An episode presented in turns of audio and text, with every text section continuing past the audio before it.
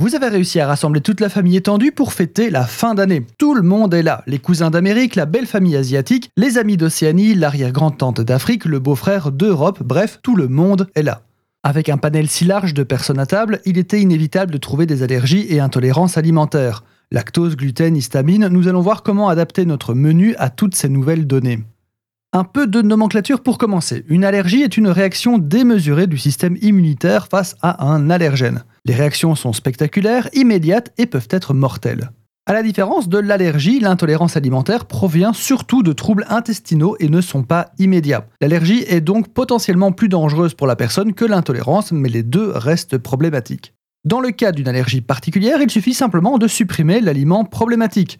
Ma reine Nadège est allergique au kiwi, on ne mettra donc pas de kiwi dans sa salade de fruits. C'est plutôt simple car c'est unique et précis. Là où ça peut se compliquer, c'est dans le cas des allergies moins précises. Cousine Tatiana est allergique aux aliments crus. Et oui, ça existe. Toutes ces allergies se traitent donc au cas par cas.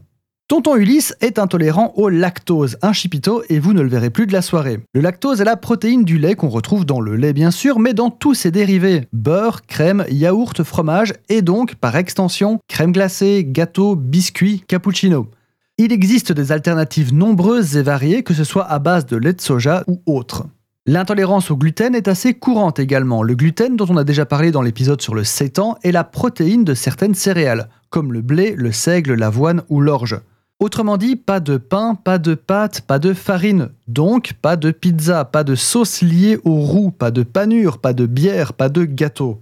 On évitera aussi des aliments préparés industriels qui contiennent souvent de la farine. Sachez que le riz ne contient pas de gluten, pas plus que le quinoa ou le boulgour. À l'instar des aliments sans lactose, il existe également beaucoup d'alternatives sans gluten dans le commerce. Plus subtil, l'intolérance à l'histamine. L'histamine se trouve principalement dans les aliments fermentés et très mûrs, par exemple dans le poisson en conserve, le vin rouge, les fromages affinés et les charcuteries, bref, tous les aliments classiques des réceptions. Prudence donc. Il y a évidemment pléthore d'autres intolérances, mais vous avez ici les plus répandues.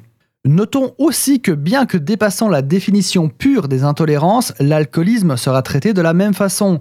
De même, une personne enceinte évitera l'alcool, mais aussi les aliments crus ou non pasteurisés, à cause de la toxoplasmose notamment. Bonne réception.